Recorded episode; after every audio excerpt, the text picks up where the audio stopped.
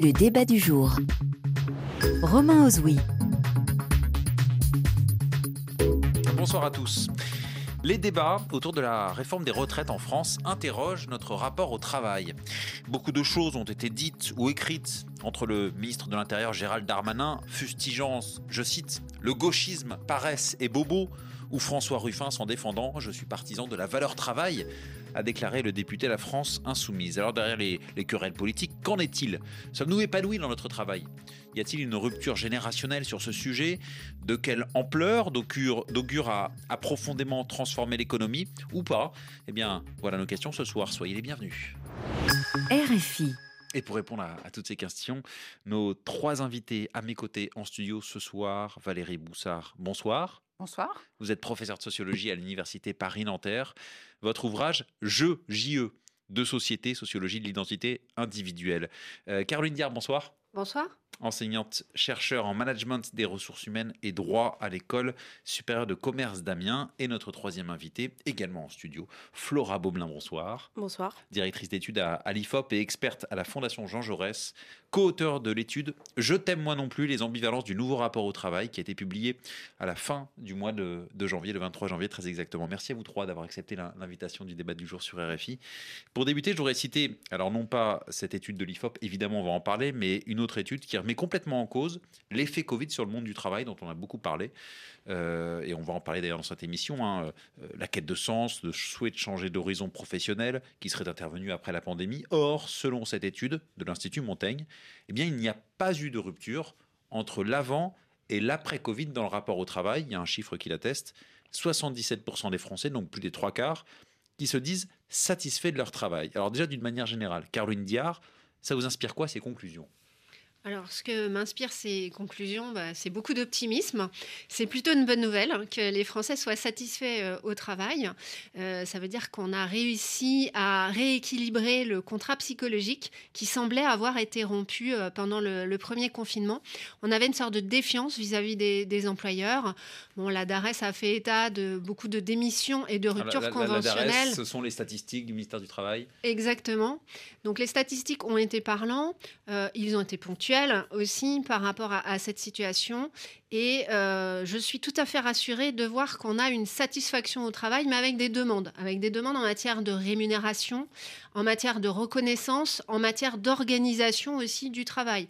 Il y a beaucoup de demandes sur tout ce qui est euh, travail hybride, télétravail, semaine de quatre jours, et euh, des peut-être interrogation aussi sur des perspectives de carrière. Et il appartiendra aux gestionnaires de ressources humaines de répondre à ces demandes, à ces interrogations pour fidéliser et continuer d'attirer euh, les talents. Hmm. Alors, d'une manière générale, déjà, Flora Baumelin, avant de détailler toutes ces demandes que vous évoquez, est-ce qu'elles sont nouvelles? Euh, Flora, euh, Flora Baumelin, vous qui avez publié une, une étude sur ce mhm. sujet, est-ce qu'elle va dans le même sens que cette étude de l'Institut Montaigne que je citais, bah, finalement, comme quoi les Français sont majoritairement heureux dans leur travail oui, en fait, c'est un chiffre qui entre pas en contradiction avec, avec, ce que nous, on a pu mesurer, puisque par ailleurs, ce chiffre de satisfaction au travail, on le mesure également à l'IFOP et on tombe dans les mêmes, euh, mêmes étiages. Euh, simplement, ce que nous, on observe, c'est pas tant une moindre satisfaction au travail que le changement de la place du travail dans la vie euh, des Français, dans la vie des actifs. et c'est le chiffre qu'on a partagé dans cette enquête. C'est-à-dire qu'il y a 30 ans, les Français étaient 60% à considérer que le travail était très important dans leur vie. Aujourd'hui, ce score de très important, il est descendu à 21%. Après, si on regarde le niveau d'importance au global, il n'a pas vraiment bougé, mais c'est plutôt en termes d'intensité. Donc c'est vraiment c'est cette place du travail dans la vie des Français qui a évolué, pas tant la satisfaction que la place du travail. Et c'est ça qu'on a cherché à, creuser euh, dans, cette, euh, dans cette analyse. Moins d'un quart des Français, effectivement 21% selon votre étude, qui considèrent que le travail tient une place très importante dans leur vie, contre, vous l'avez dit, 60% en 1990. Ça, c'est un changement majeur. Voilà, et ça, c'est la pandémie qui est. Enfin, clairement, c'est ça qui est euh, à l'origine ou il y a autre chose? Alors pour, pour nous, il y a en effet une explication, on va dire, court-termiste, qui est la crise sanitaire qui a été un catalyseur euh, de transformation, mais on ne peut pas tout imputer au Covid. Mmh. Euh, il y a forcément des, des, choses qui se, on va dire, qui se tramaient sur le plus long terme. et, et, on a vu toute une série d'indicateurs justement se dégrader sur, sur ces 30 ans. à plus long terme, on considère que c'est aussi le le rapport transactionnel au travail euh, qui a évolué C'est-à-dire En fait, on a euh, aujourd'hui euh, un Français sur deux qui s'estime perdant dans son rapport au travail. C'était la moitié euh, il y a 30 ans. moitié, ils étaient moitié moins il y a 30 ans. Donc, c'est-à-dire qu'il y a vraiment cette notion de entre ce qu'on donne et ce qu'on retire du travail. ce rapport-là, il s'est dégradé. Et c'est ce qu'on mesure. Et pour nous, c'est aussi une clé d'explication de vouloir mettre le travail à distance ou en tout cas de le replacer dans, dans l'ensemble de sa vie pour, pour pouvoir mieux équilibrer les choses. En fait. Hmm. Euh, Valérie Broussard, vous qui êtes professeur de sociologie, il y a une, défiance plus forte vis-à-vis de l'emploi, un, contrat social de travail qui s'est dégradé pour aller dans le sens de, ce que dit Flora Baumelin? Alors, euh, d'abord, je voulais faire une petite précision, c'est que le travail dont, nous sommes en train de parler, c'est un travail bien particulier. On est en train de parler du travail qui, qui donne une rémunération et qui donne des droits sociaux. L'emploi. L'emploi. L'emploi et pas euh, le travail, c'est-à-dire cette activité, cette dépense d'énergie, cette transformation du monde que, que nous faisons euh, tout un chacun euh, tous les jours. Je pense que c'est important quand on réfléchit à le rapport au travail, le sens que l'on donne au travail, de, de, bien savoir... De, Définir les termes. de, quoi parle-t-on? Donc on parle bien de ce travail-là, celui qui donne une rémunération, qui donne des, des droits sociaux. Effectivement, qui, qui, donne un épanouissement, qui, qui donne un salaire, ou pas, ou pas. Ou pas, qui. Mais effectivement, effectivement, du coup, vous, parlez de contrat social. Je pense que ce qui a aussi beaucoup changé, c'est le type d'emploi qui aujourd'hui est offert à ceux qui ont besoin euh, de, ces emplois. Euh, et, et, ces emplois, on peut aussi considérer, euh, d'après les, les, enquêtes, qu'elles soient statistiques ou les études plus qualitatives qu'on peut faire, que ces emplois se sont dégradés. Hmm. Donc, c'est ce que, dirait, ce que, ce que dit aussi de, voilà, mm. de, de, l'IFOP. Mm. Oui, c'est que donc euh, un, sentiment euh, d'être plus perdant. Alors c'est vrai que c'est un peu contradictoire avec le, le chiffre assez élevé de, satisfaction, satisfaction au travail. Alors en même temps, le terme quand même de satisfaction est quand même très très large et on peut y mettre beaucoup beaucoup de choses. Oui, mais ça veut dire quelque chose. Quand 77% des gens disent je suis satisfait au travail, mais je pense que ce n'est pas tout à fait la même chose euh, de, de, prendre cette mesure à une, période où il est difficile de trouver un emploi, euh, un autre emploi, ou au contraire euh, des, périodes où, c'est facile. Enfin, la satisfaction est quand même assez relative. Hmm. Voilà ce que ça m'inspirait. Ouais. Caroline Diard, vous qui êtes enseignante-chercheur en, en, management des ressources humaines et droit, à l'école supérieure de, commerce d'Amiens, on évoque cette défiance vis-à-vis du monde du travail en général. Est-ce que c'est que le management est de plus en plus dur qui fait qu'aujourd'hui, il y a toutes ces réflexions sur la quête de sens, on va y venir? Alors, le management n'est pas nécessairement euh, plus dur. Le management euh, s'adapte à une organisation qui devient une organisation euh, agile, hybride, et le manager a parfois du mal à trouver sa place la question qui, se pose vraiment fondamentale actuellement dans des situations euh, managériales, c'est euh, la, question du contrôle qui s'est posée en fait pendant le confinement. Est-ce que le manager doit euh, contrôler comme il le fait en présentiel ou est-ce qu'il doit déléguer, laisser autonome, faire confiance et organiser sa relation managériale avec son collaborateur différemment? Donc on est en train d'assister à une sorte de réinvention de la relation managériale. C'est une évolution qui s'est pas faite uniquement avec le, confinement, hein, qui s'est faite aussi avec euh, un contexte euh, facilitant au niveau euh, technologique notamment. Hein. On peut euh, surveiller des gens euh, à distance dans la limite évidemment de ce que nous permet la loi et de ce qui est indispensable pour l'entreprise. Mais ce rapport au contrôle est important vraiment dans la relation managériale. Et pour rebondir sur les, les, chiffres de l'IFOP, je pense que c'est intéressant de voir ce qui s'est passé sur une trentaine d'années. Alors effectivement, euh, vous mentionnez euh, les années 90 et la crise de 2008. Alors à la fin des années 90, début des années 2000, on a eu déjà en fait euh, un recentrage des salariés sur leur vie personnelle avec l'arrivée en fait de la réduction du temps de travail, les RTT et les 35 heures. Et ça a été, à mon sens, la première fois où on a eu un, on a eu un point de rupture et une demande des candidats euh, au moment des recrutements, une demande des collaborateurs en termes de temps pour eux davantage qu'en termes de rémunération. Donc il y a eu déjà euh, une évolution du rapport au travail à ce moment-là. Bon, après 2008, on a euh, une crise qui est une crise forte euh, économique et qui a posé la question, et Madame l'a dit, de, de dire est-ce qu'on va perdre son emploi, est-ce qu'on va être en difficulté d'en trouver un autre? et actuellement, on est dans une situation où il n'est pas très difficile de trouver un emploi puisque c'est plutôt les employeurs qui sont demandeurs mm. de candidats. Mais en revanche, on est dans une période compliquée parce qu'on a euh, des problématiques de pouvoir d'achat et d'inflation. Donc qui remettent aussi euh, des questionnements différents sur euh, le travail rémunéré. Est-ce que vous diriez que finalement à chaque crise, il y a ces envies d'ailleurs? Vous avez cité 2008, la crise financière. les démissions sont à un niveau record à la fin 2021, début 2022, près de 520 000 démissions par trimestre c'est du jamais vu justement depuis 2008. Euh, ça veut dire que finalement, à chaque crise, il y a ce souhait d'aller voir si l'herbe est plus verte ailleurs, alors que euh, la crise peut induire euh, l'imprévisibilité sur le marché de l'emploi.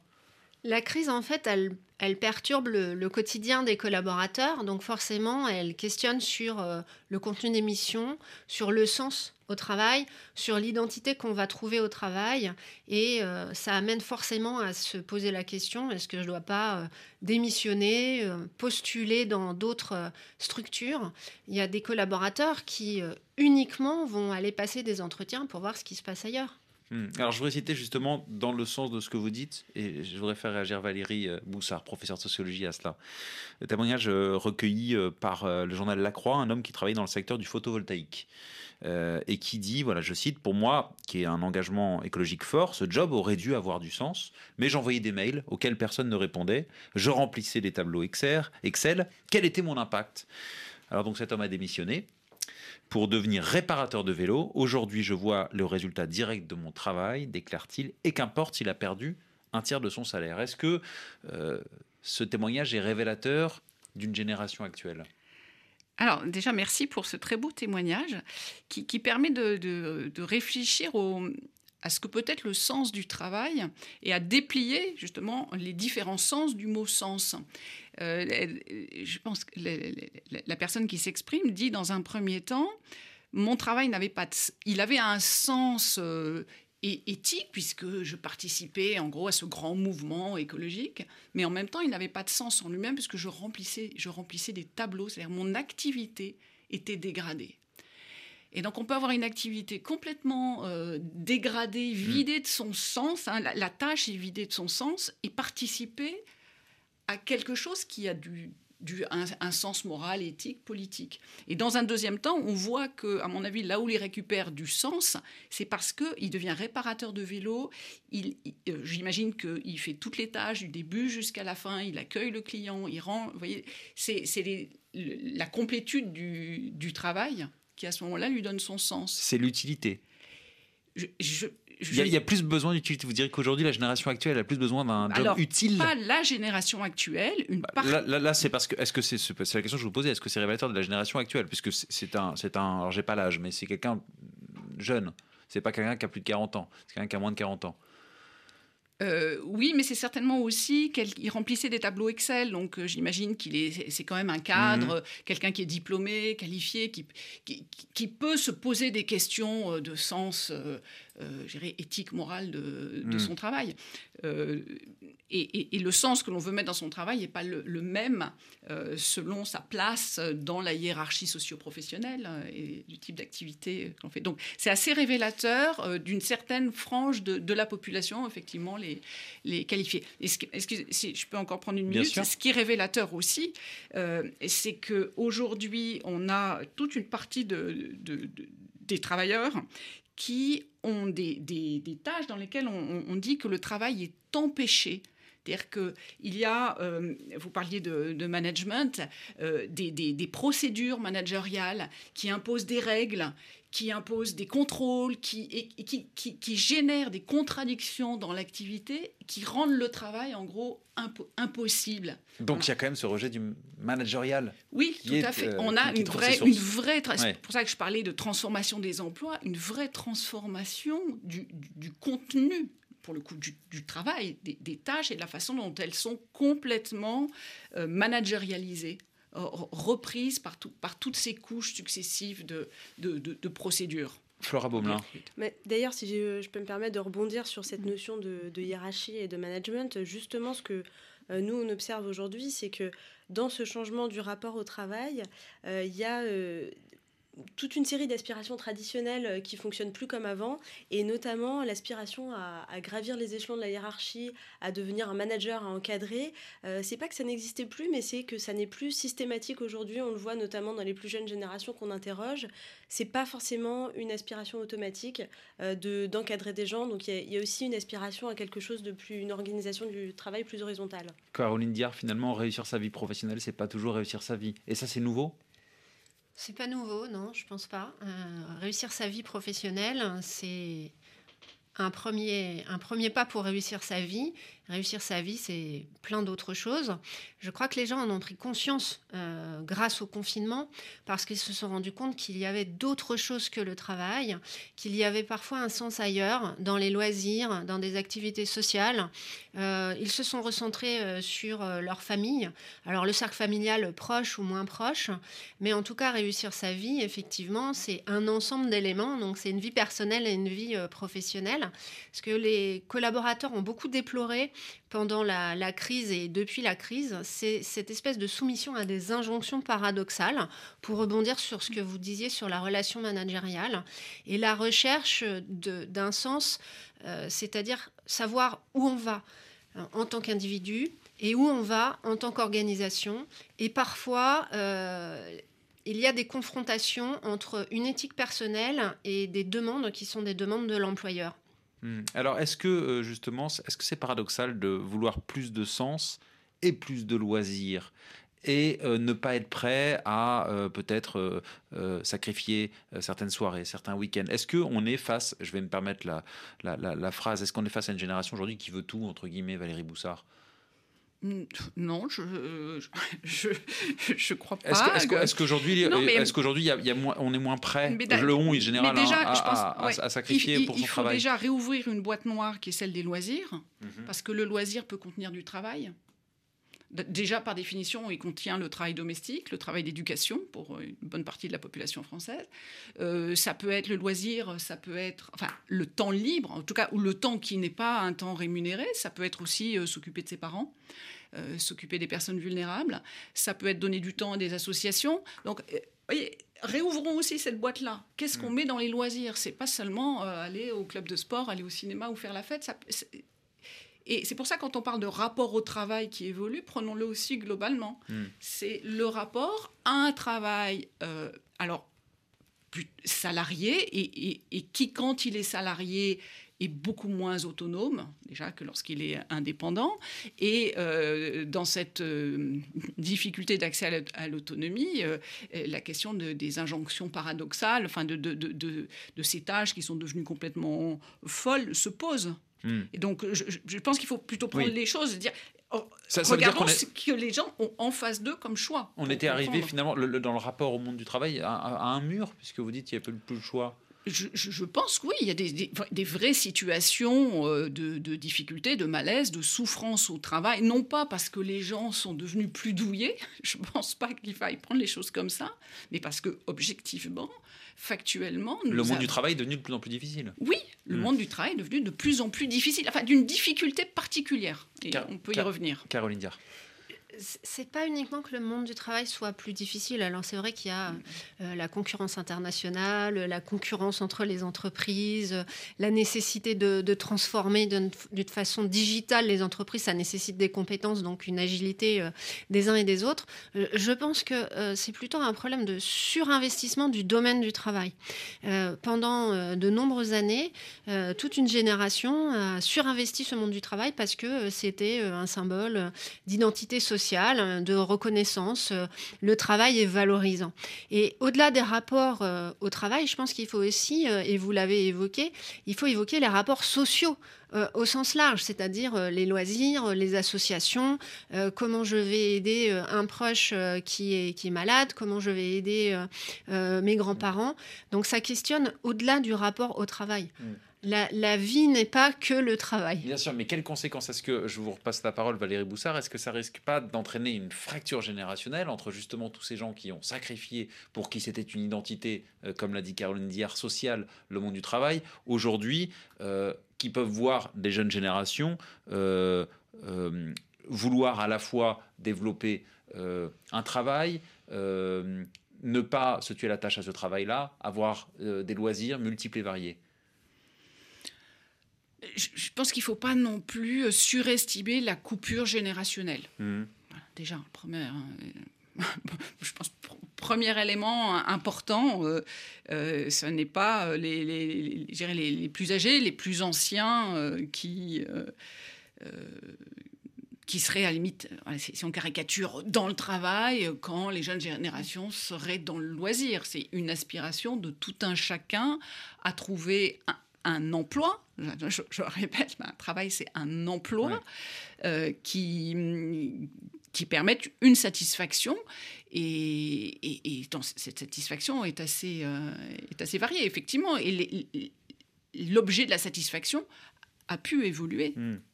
Non, il peut y avoir un décalage. Il y a eu des économistes qui ont dit on a basculé dans le culte du loisir, je veux dire, aujourd'hui. C'est ça ben Oui, non, mais réouvrons, mm. euh, je le dis à ces économistes, réouvrons la boîte des loisirs. Mm. Qu'est-ce que vous mettez dans le loisir? Quand quelqu'un veut plus de temps libre, c'est pas forcément pour euh, aller boire des bières avec, euh, avec ses, ses copains. Flora Baumelin non, mais simplement pour rebondir sur ce qui a été dit, en effet, euh, il n'y a pas. Euh, enfin, nous, on n'observe pas une fracture générationnelle avec les jeunes d'un côté euh, et qui sont devenus des fainéants et, et les, plus âgés qui, qui restent attachés à Ça peut être l'image, en tout cas. C'était la question que je posais. Est-ce que, est que, de la part d'une ancienne génération, ça peut être l'image que cette ancienne génération va avoir de, la jeune génération? En, tout cas, nous, c'est pas ce qu'on observe, puisque cette évolution dont je vous ai parlé, d'une place du travail moins centrale, on, on l'observe, nous, dans, dans toute euh, dans toutes les générations et euh, dans toutes les catégories aussi euh, de travailleurs.